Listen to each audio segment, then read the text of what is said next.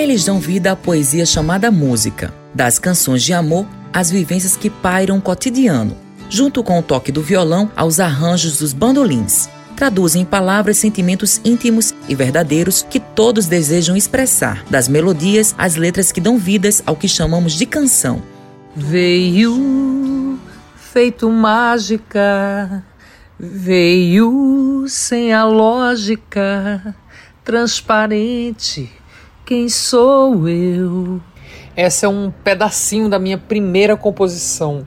E quanto à composição que eu mais gosto, eu sempre digo que é a última que eu fiz. Então a última canção que eu fiz foi um samba com Noel Tavares. Vou cantar um pedacinho do refrão, a letra é dele. Eu quero um samba que revele a flor, que seja rosa ou seja flor de lis, que faça tudo para falar de amor, que faça o povo caminhar feliz.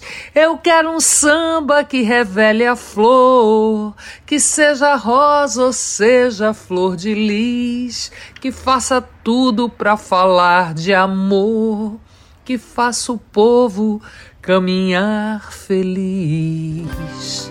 Esse áudio é da cantora e compositora paraibana Renata Ruda. A artista conta quando começou a compor canções. Eu não era exatamente compositora, mas aí meu produtor, que era Mazola, veio logo me dizendo que eu tinha que começar a me esforçar com a composição porque era importante para minha carreira. Então assim, eu já era uma pessoa curiosa, já escrevia, comecei a dar os primeiros passos na composição. Tive a sorte de conhecer um grande compositor, um grande parceiro chamado Pedrinho Gomes, que ele tinha uma teoria que qualquer pessoa era capaz de compor. Então eu devo a Pedrinho Gomes o meu ingresso na composição. Dessa forma me tornei compositora.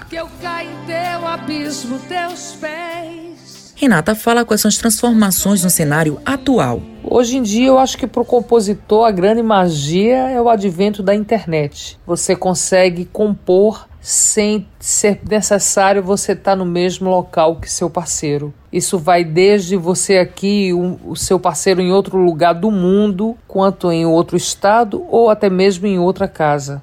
Então a internet no ramo da composição ela soma pra caramba. No meu caso, eu devo todas as minhas canções novas à internet. Tita Moura é cantor e compositor paraibano e fala que as inspirações de suas músicas vêm das experiências vividas. Eu sempre comento assim nas rodas com amigos que fazer canção para mim é resultado de viver, né? Não se tem a síntese de um pensamento que é necessário para escrever uma canção se você não vive intensamente, não se coloca num lugar de atenção, de percepção do mundo. E é essa própria condição de estar atento, tentar estar atento à coletividade, ao mundo, que me inspira. É um, um estado de espírito que a gente aciona para poder ter substância poética, eu acho. Então, não sei se isso é a própria inspiração ou é o exercício que você busca para a inspiração chegar, né? O músico pontua quais são os desafios para os compositores. Há algumas semanas eu fiquei inquieto e postei, assim, despretensiosamente nas minhas redes, um pouco sobre esse tema, que eu enfocava o quanto a figura do compositor é uma das mais invisibilizadas historicamente na cadeia produtiva da música, né? O criador é alguém que ficou ofuscado pela concentração de cifras em torno da personalização dos intérpretes e tudo mais, esse interesse que a indústria tem de cultuar o intérprete para ser o foco da atenção, que tem uma lógica extremamente mercantilista. Mas esse é outro papo, eu acho que por causa disso é tão importante ter um dia de compositor, por causa dessa valorização mesmo, né? Tita Moura destaca que cada canção tem um toque especial. Essa coisa de determinar qual é a canção que se gosta mais para um compositor é muito difícil, porque bicho canção tem essa coisa de filho, de natalidade. A canção que nasceu agora é a que você está encantado. Então vai ter sempre uma a próxima é a que você mais gosta, a que você não fez ainda. Mas tem uma canção que é bem importante para mim assim, na minha caminhada, que é uma canção chamada Farinha de Pó de Estrela.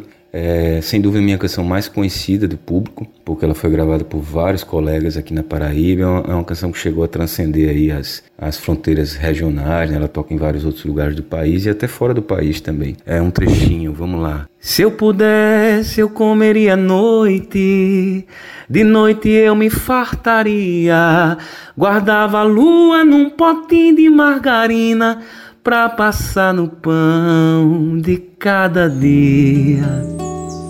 Contando histórias, embalando a vida das pessoas, a música vai dando um ritmo especial para cada indivíduo. E aos compositores, o nosso muito obrigado. Com os trabalhos técnicos de Igor Nunes, produção de Lucas Duarte, gerente de jornalismo Marcos Tomás, Matheus Silomar para a Rádio Tabajara, uma emissora da EPC, empresa praibana de comunicação.